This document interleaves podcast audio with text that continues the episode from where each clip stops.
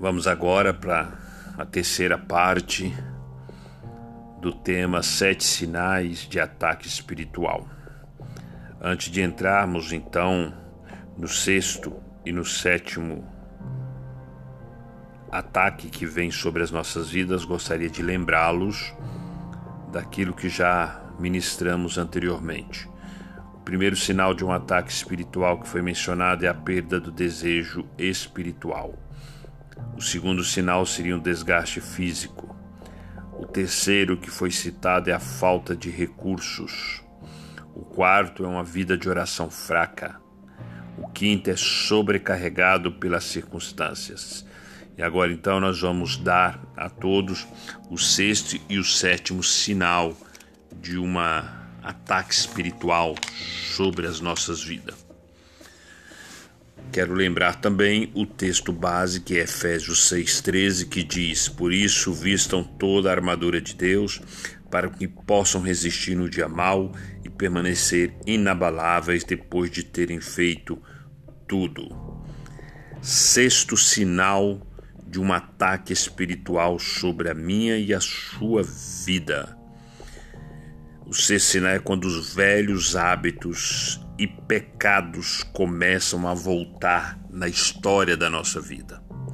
Este sexto sinal de que você está sofrendo um ataque espiritual é que os pecados antigos começam a ressurgir na sua vida. Muitas vezes você começará a sentir vontade de praticar velhos hábitos de dar lugar a esses pecados que você um dia já renunciou a ele, que você tinha sido liberto no passado. Isso acontece quando as coisas ficam difíceis e a sua carne quer ter um momento de descanso e prazer. Então, você começa a ter pensamentos como, por exemplo, ah, eu mereço um descanso.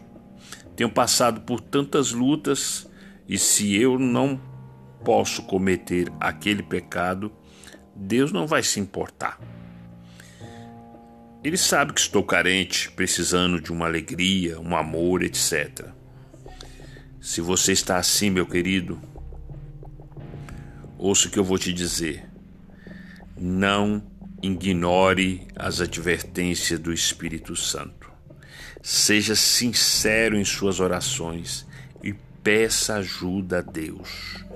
Muitos, por voltar à prática de velhos pecados, acabaram desistindo da fé e hoje têm uma dificuldade enorme para voltar aos caminhos de Deus. O melhor caminho é vigiar, orar e não desistir.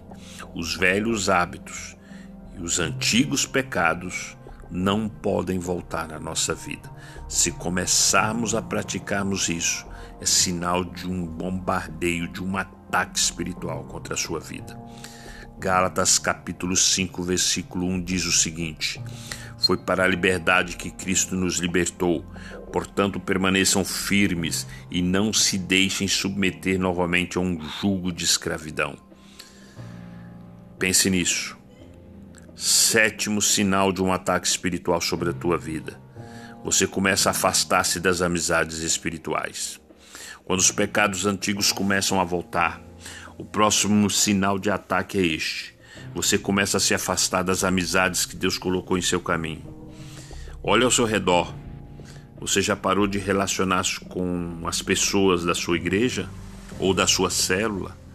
Os seus amigos que gostam de cometer determinados deslizes e pecados estão mais perto de você do que os seus amigos espirituais? Se sim, saiba que você está pisando em um terreno perigoso e o inimigo está planejando tirá-lo da presença de Deus. Presta bem atenção que diz em 1 Coríntios capítulo 15, versículo 33. Não se deixe enganar. As más companhias corrompem os bons costumes não se deixe enganar. As más companhias corrompem os bons costumes. Não se afaste das amizades espirituais em Deus.